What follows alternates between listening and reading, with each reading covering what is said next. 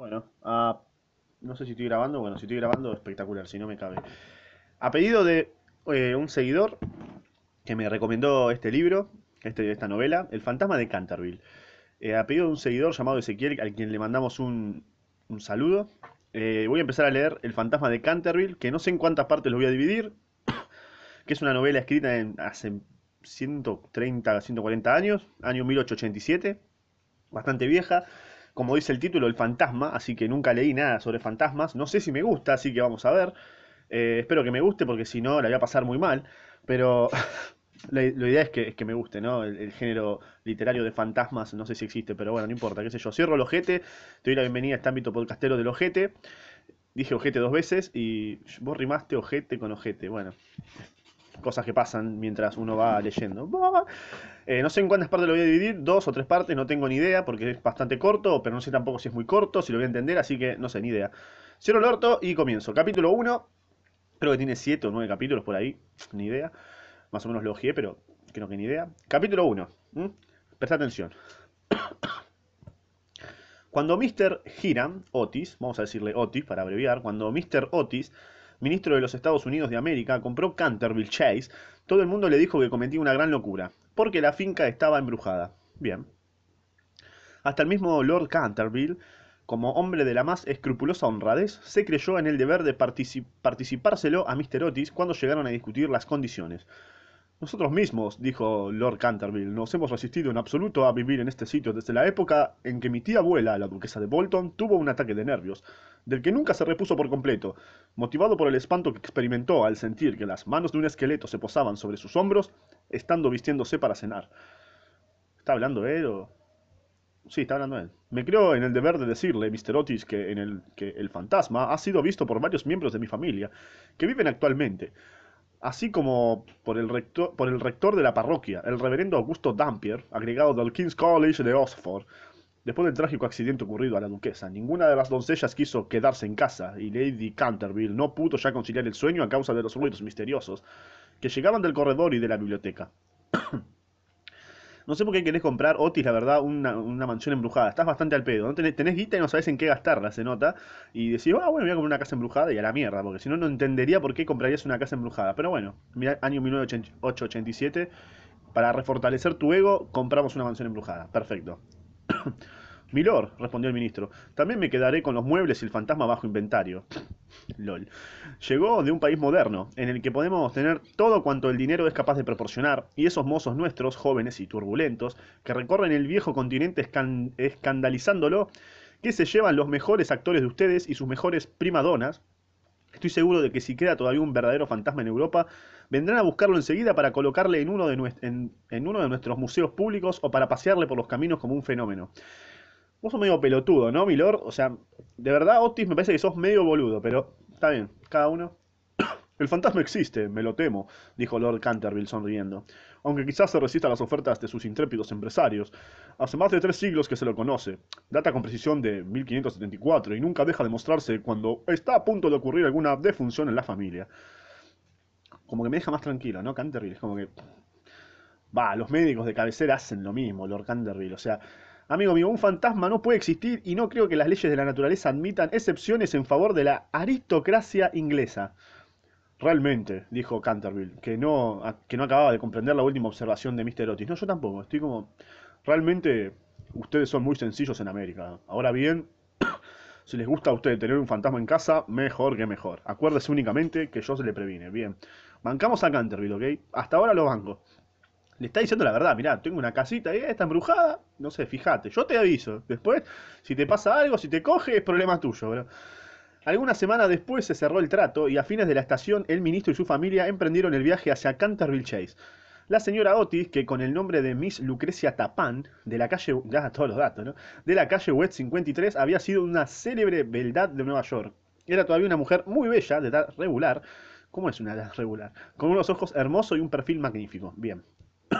Muy fachera la, la Lucre, ¿no?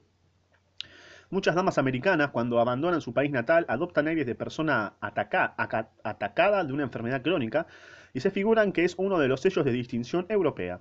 Pero la señora Otis no cayó nunca en ese error. Qué, qué grande. O sea que, ah, o sea, Lucrecia es la señora Otis, se fue con perfecto, ahora entendí. Tenía una naturaleza espléndida y una abundancia extraordinaria de vitalidad.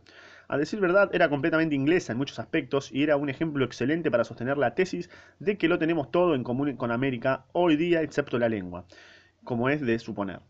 Su hijo mayor, bautizado con el nombre de Washington por, sus padres, en un momento de patriotismo que él no cesaba de lamentar, era un muchacho rubio, de bastante buena figura, que había logrado que se le considerase candidato a la diplomacia, dirigiendo al grupo alemán en los festivales del casino de Newport durante tres temporadas seguidas y aún en Londres pasaba por ser bailarín excepcional. Bueno, rico dato. Sus únicas debilidades eran las gardenias y la nobleza. Aparte de eso, era perfectamente sensato. Miss Virginia Otis, que era una muchachita de 15 años, la hija se supone, esbelta y graciosa como, una, como un cervatillo, como un cervatillo, con mirada francamente encantadora en sus grandes ojos azules. Eh, Amazona maravillosa, sobre su poney, o pony, derrotó una vez en carreras al viejo Lord Bilton, dando dos veces la vuelta al parque, ganándole por caballo y medio, datos que no me importan, precisamente frente a la estatua de Aquiles, lo cual provocó un entusiasmo tan grande en el joven duque de Cheshire, que le propuso matrimonio allí mismo y sus tutores tuvieron que mandarle aquella misma noche a Eton bañado en lágrimas. Espero que estos datos tengan relevancia después, ¿no? Porque si no es como que al pedo, pero bueno. Después de, Después de Virginia vendían dos gemelos a quienes llamaban estrellas y rayas, porque se, los, se les encontraba siempre juntos. Eran unos niños encantadores y con el ministro los únicos verdaderos republicanos de la familia. Bueno, como Canterville Chase estaba, está a 7 millas de Ascot, la estación más próxima, Mr. Otis telegrafió que, fuera, que fueran a buscarle en coche descubierto y emprendieron la marcha en medio de la mayor alegría. Era una noche encantadora de julio y el aire estaba impregnado por el aroma de los pinos. De vez en cuando se oía una paloma arrullándose dulcemente o se vislumbraba entre los helechos la pechuga de oro bruñido de algún faisán. Ligeras ardillas les espiaban desde lo alto de las hayas a su paso. Unos conejos corrían con exhalaciones a través de los matorrales o sobre los collados cubiertos de musgo, levantando su rabo blanco. Me encanta eh, las características y los adjetivos que utilizan para, para simplemente describir que están yendo en auto eh, por, un, por, un, por un camino. Como que está bien, o sea, no hacía falta. Pero todo bien, te bancamos. Ahí está bueno tener vocabulario ahí, ¿no? Sin embargo, no bien, entraron en la avenida de Canterville Chase. El cielo se cubrió repentinamente de nubes. Un extraño silencio pareció invadir toda la atmósfera. Una gran bandada de cornejas cruzó calladamente por encima de sus cabezas y antes de que llegasen a la casa ya habían caído algunas gotas de lluvia. En los escalones se hallaba para recibirles una anciana, pulcramente vestida de seda negra, con cofia y delantal blancos. Era la señora Umney, el ama de gobierno que la señora Otis, por vehementes requerimientos de Lady Canterville, accedió a conservar en su puesto. Mi para está ladrando, y eso no lo puedo controlar, como siempre digo. Hizo una profunda reverencia a cada uno de la familia cuando echaron pie a tierra y dijo, con la singular cortesía de los buenos tiempos antiguos, le doy la bienvenida a Canterville Chase. La siguieron atravesando un hermoso hall de estilo Tudor, hasta la biblioteca, largo salón espacioso con las paredes cubiertas por madera de roble oscuro que terminaba en un ancho ventanal de cristales. Estaba preparando el té. Luego, una vez que se quitaron los abrigos, ya sentados se pusieron a curiosear en torno suyo, mientras la señora um Umney iba de un lado para otro. De pronto la mirada de la señora Otis cayó sobre una mancha de un rojo oscuro que había sobre el pavimento, precisamente al lado de la chimenea, y sin darse cuenta de sus palabras, dijo a la señora Umney. Creo que han vertido algo en ese sitio. Sí, señora, contestó la señora Omney en voz baja. En ese lugar se ha vertido sangre. Ah, gracias, gracias por la, por la data. ¡Qué horror! exclamó la señora Otis. No, no quiero manchas de, sangre en un salón. Es preciso quitarla de eso inmediatamente. la vieja se cagó de risa y con voz misteriosa repuso. es sangre de, de Lady Leonor de Canterville, que fue muerta en ese mismo sitio por su propio marido en Simón de Canterville en 1565. Sir Simón la sobrevivió nueve años, desapareciendo de repente en circunstancias misteriosísimas, pero su cuerpo no se encontró nunca. Pero su ama, su alma culpable sigue embrujando la casa. La mancha de sangre ha sido muy admirada por los turistas y otras personas y no pueden quitarse.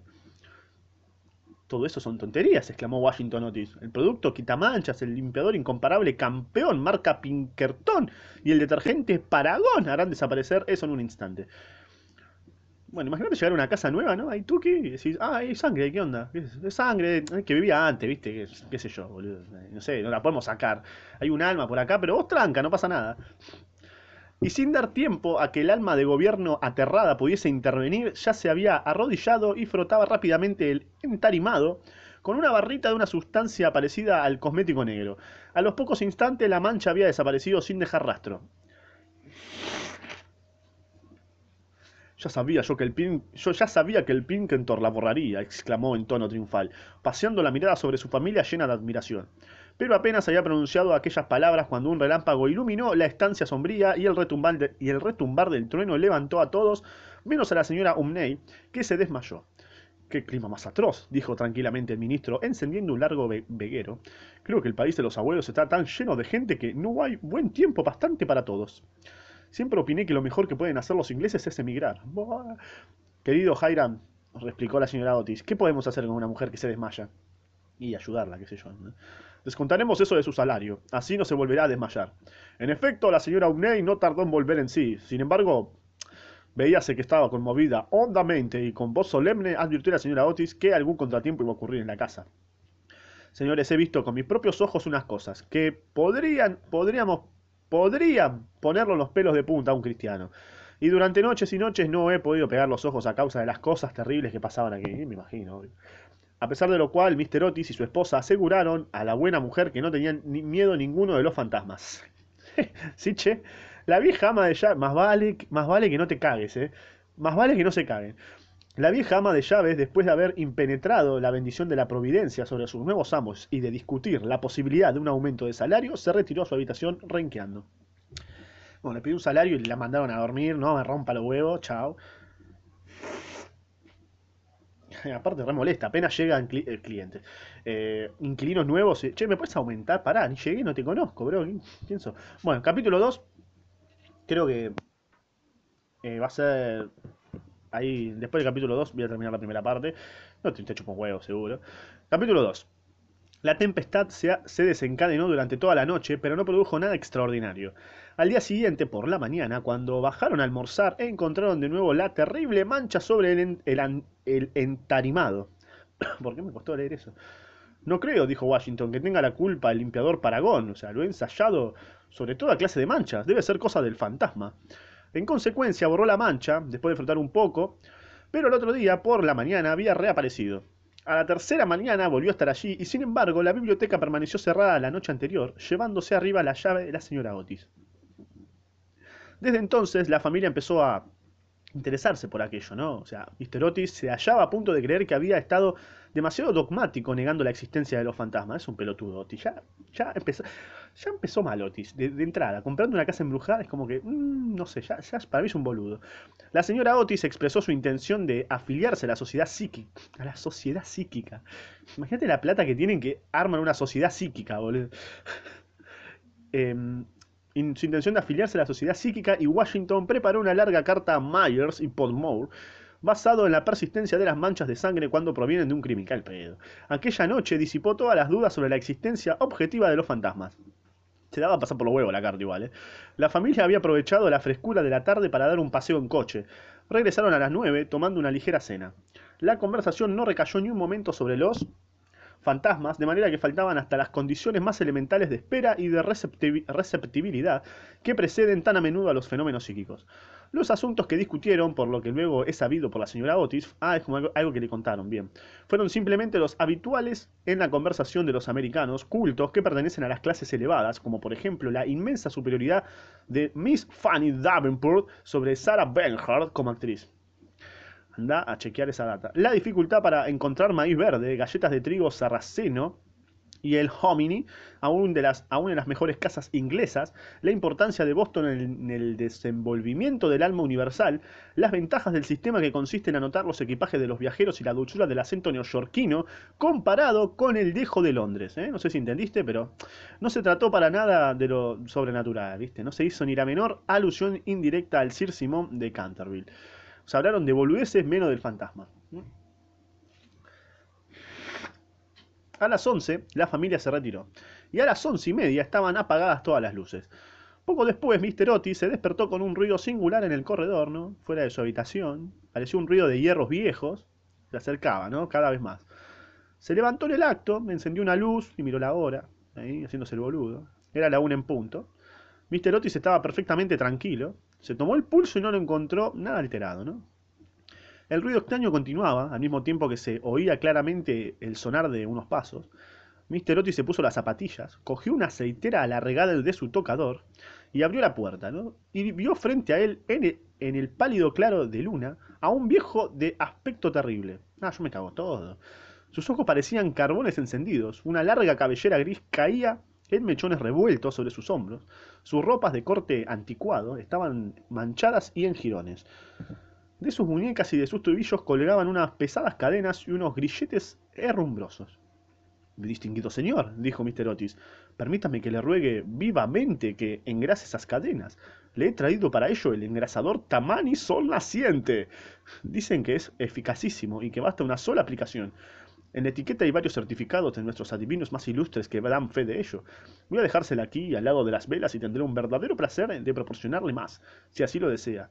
Es como que Mr. Otis representa el, el estadounidense estúpido que compra por comprar, ¿viste? Con todo esto que compra de, ah, el antigrasante, el limpiador 3000, eh, el, el engrasador Tamani Sol Naciente. Es como que representa al, al consumidor capitalista del, de Estados Unidos bien pelotudo. Es como que es eso el Mr. Otis. Por eso compra una casa embrujada que no sabe para qué quiere. No sé si te, si te, sirvió la analogía que hice, pero si te sirve, dale un like y comenta que soy un capo y que vos también sos un capo por escucharlo. Continuó y cerró mi esfínter. Dicho lo cual, el ministro de los Estados Unidos dejó la aceitera sobre una mesa de mármol, cerró la puerta y se volvió a meter en la cama, ¿no? Después de ver un fantasma. Tranca, vi un fantasma, ah, me voy a dormir. El fantasma de Canterville permaneció algunos minutos inmóvil de indignación. Claro, o sea, chabón, viste un fantasma. Tenés que reaccionar cuando ves como, como si vieses un fantasma. Cagate, o sea, asustate, qué sé yo. Después tiró, lleno de rabia, la aceitera contra el suelo encerado y huyó por el corredor, lanzando gruñidos cavernosos y despidiendo una extraña luz verde. Sin embargo, cuando llegaba a la gran escalera de roble, se abrió de repente una puerta, ¿no? Aparecieron dos siluetas infantiles, un cagazo, vestidas de blanco y una voluminosa almohada le rozó la cabeza. Evidentemente no había tiempo que perder, así, así es que utilizando como medio de, de fuga la cuarta dimensión del espacio, se desvaneció a través del estuco y la casa de nuevo recobró su tranquilidad. Llegado a un, cuartito secreto del ala izquierda, se adosó a un rayo de luna para tomar aliento y se, se, puso a reflexionar para darse cuenta de su situación. Jamás en toda su brillante carrera, que duraba ya 300 años, fue injuriado tan groseramente. Claro, yo tengo 300 años de carrera de fantasma y nadie me, me ignoró, loco, o sea, me tengo que hacer respetar. Se acordó de la duquesa viuda, en quien provocó una crisis de terror cuando estaba mirándose en el espejo, cubierta de brillantes y de encales. De las cuatro doncellas a quienes había enloquecido, produciéndoles convulsiones histéricas sobre solo con hacerles visajes entre las cortinas de una de las habitaciones destinadas a invitados del rector de la parroquia, cuya vela apagó de un soplo cuando volvía el buen señor de la biblioteca a una hora avanzada y que desde entonces tuvo que estar bajo el cuidado de Sir William Gow, convertido en mártir de toda clase de alteraciones nerviosas. También se acordó de la vieja señora de Tremouillac, que al despertarse al amanecer y descubrir un esqueleto sentado en un sillón al lado de la lumbre, entretenido en leer su diario, tuvo que guardar cama durante seis meses, víctima de un ataque cerebral. Una vez curada, bueno, se reconcilió con la iglesia y rompió sus relaciones con el señalado escéptico Voltaire. Recordó también la noche terrible en que el bribón de Lord Canterville fue hallado ahogándose en su vestidor con una sota de espadas hundida en la garganta, ¿viste? viéndose obligado a confesar antes de morir que por medio de aquella carta había estimado, o sea, había cagado la suma de 50.000 libras a Jane Fox en casa de Grookford y juró que aquella carta se la hizo tragar el fantasma, ¿no? Todas sus grandes hazañas le volvían a la memoria, un capo el fantasma. vio desfilar al mayordomo que se levantó la tapa de los sesos por haber visto una mano verde tamborilear sobre los cristales, y a la bella Lady Stillfield, condenada a llevar alrededor del cuello un collar de terciopelo negro para tapar la señal de cinco dedos impreso, impresos como con un hierro candente sobre su blanca piel y que terminó por ahogarse en el vivero que había al extremo de la avenida real. Bien, está contando todas sus experiencias con inquilinos anteriores, ¿no?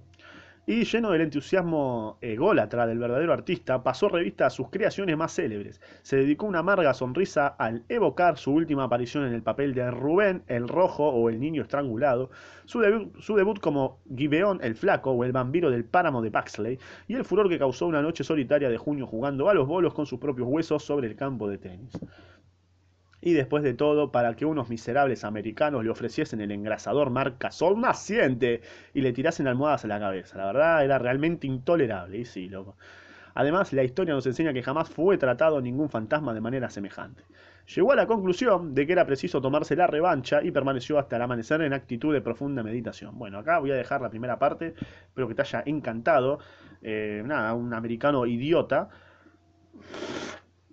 Qué raro, ¿no? Americanos idiotas un americano totalmente ególatra, un, un americano totalmente avaro, compró una mansión ahí embrujada y le dijeron que estaba embrujada y bueno, vio el fantasma y como que se cagó de risa, ¿no? Como que bueno, el fantasma se ofendió, ¿eh? ¿Cómo no te, vos te tenés que asustar? Vos me ves a mí, vos te tenés que asustar. Así funciona eh, el, el, sistema, ¿no? La máquina esta, no sé. Pues está bien, boludo. El fantasma tiene un rol de fantasma y el pelotudo que se asusta tiene el rol de pelotudo que se asusta. Así que bueno, te dejo acá Instagram que no sirve para nada. Eh, Spotify para que lo escuches con total gratitud. Y nada más. Recomendame un libro si querés que lea. Eh, y bueno, seremos los dos felices, se supone, ¿no? O por lo menos estaremos bien. Vos, yo, ahí, tú, ¿eh? compartiendo lectura por un momento. Eh, adelgamate.